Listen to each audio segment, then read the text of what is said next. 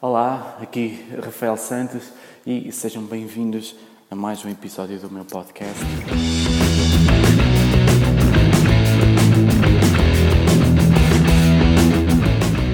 Hum, eu hoje uh, quero vos contar aqui uma, uma pequena história uh, sobre uh, quando, quando eu decidi abrir a minha primeira escola de guitarra, um, que, que, foi já há alguns anos. Uh, eu decidi fazer a coisa uh, direitinha, ou seja, contratar alguém que me, que me criasse uh, todo, um, todo um marketing, desde, desde a decoração interior da loja até aos flyers, até à distribuição dos flyers, até ao logotipo, um, tudo com que tivesse mais ou menos um, um, um tema, Uh, na altura aquilo era tudo novo para mim, mas, mas com alguma pesquisa na internet eu, eu verifiquei que, que, muito provavelmente isto acabaria por ser, por ser necessário, por, por fazer a diferença para, para as escolas que, que, que existiam na altura, uh, na cidade onde eu ia abrir, em Macedo Cavaleiros. Uh, é certo que a concorrência não era muita, mas estava já instalada há algum tempo, e então eu teria que marcar pela diferença. A primeira, a primeira questão seria ter um espaço físico destinado propriamente às, às aulas de música e depois criar todo um conceito à volta daquele espaço, toda uma imagem que permitisse às pessoas reconhecerem quando, quando, quando, quando vissem. Uh, isto acabou por não ser, acabou por se mostrar um pouco dispendioso. E houve uma parte que, que eu, por simplesmente, não consegui pagar uh, aquilo que na altura me pediram, que foi a criação de um site. Uh, e, lá está, eu, eu, tinha a ideia, uh, e toda a gente me dizia isso, que se nós não estivéssemos presentes online, por isso simplesmente o nosso negócio não existia, nós não conseguíamos ser encontrados. E, e, um, e aquilo, aquilo deixa-me a pensar. Não é? externamente, eu, eu gostaria de demonstrar que, de facto, a escola existia e que, que eu teria a, a, hipótese de ter um, de um site, mas internamente eu não, não simplesmente não conseguia, não conseguia pagar os valores que, que, que me pediram na altura por um site, rondava as, as largas as centenas de euros. então, quais, quais eram as minhas opções? As minhas opções eram deixar tudo o resto uh, para as pessoas para fazerem por mim uh, e eu dedicar algum tempo a aprender como fazer um site uh, na internet. e, e na altura, depois de alguma pesquisa, verifiquei que a maior parte dos sites que existem ainda hoje são, são feitos em WordPress. Uh, tínhamos de ter uma hospedagem, um serviço de hospedagem, um domínio e WordPress e aprender a trabalhar no WordPress um, comprar temas uh, e, e, aprender a trabalhar no WordPress. E foi o que eu fiz.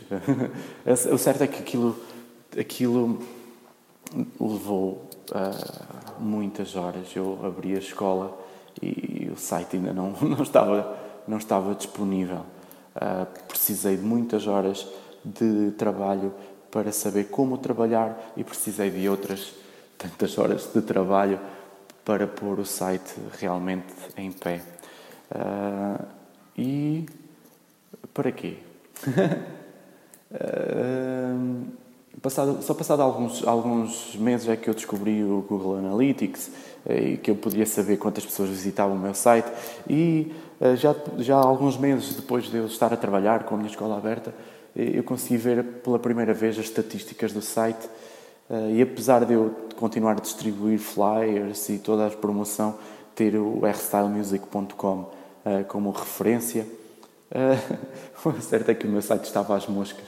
Eu estava a pagar um serviço que, tinha, que tinha sido caro a, do, a dobrar ou a triplicar, porque eu tinha investido tempo a aprender, tinha investido tempo a construir, estava a investir para manter e uh, para nada, para estar moscas. E as poucas pessoas que de facto visitavam, eu nunca, nunca acabei por nunca receber ninguém na escola uh, que tinha dito que, que, que, tinha visitado o site e que tinha, tinha chegado, uh, chegado à escola através do, do site. Um, anos mais tarde, quando eu abri a minha segunda escola e já depois de, de, de, de aprender e de, de, conhecer o mundo da, da ClickFunnels e dos funis de venda um, em geral, uh, eu consegui, uh, através da plataforma ClickFunnels, que é já agora muito simples de gerir, nós conseguimos fazer, pôr um funil de venda no ar em, em alguns minutos depois de, de, de, conhecermos a plataforma e de sabermos como ela funciona, em poucos minutos nós conseguimos pôr um funil de vendas no ar. e eu acabei por, por, por, por eh, colocar aqui estas, estas, estas duas opções. O, o, o, que me tinha custado fazer, aprender e fazer, e o, que, e o retorno que tinha tido do meu primeiro site e o retorno que eu, que eu tinha tido do meu segundo uh, site, que não era um site, era um funil de vendas, e que me tinha permitido, uh, em poucos minutos, uh, colocar no ar tudo aquilo que eu queria.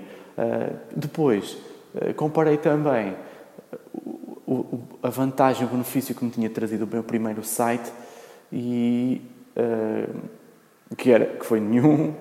Aliás, eu abri a escola e, por exemplo, demorou algum primeiro um ou dois meses até eu conseguir atingir, por exemplo, a marca dos cinco, eh, dos cinco alunos. Eu lembro-me que quando abri a segunda escola de guitarra e com o funil de vendas a trabalhar antes mesmo de eu abrir a escola, eu abri e no primeiro dia eu tinha já, uh, creio que eram oito alunos a começar.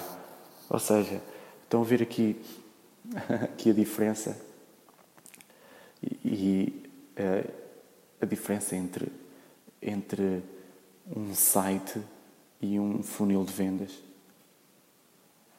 Um, é, é, é, mesmo como da noite para o dia. Uh, ok, espero que tenham gostado deste, deste, deste episódio do podcast. Um, Queria-vos só deixar com, com este pensamento aqui. Uh, e até breve.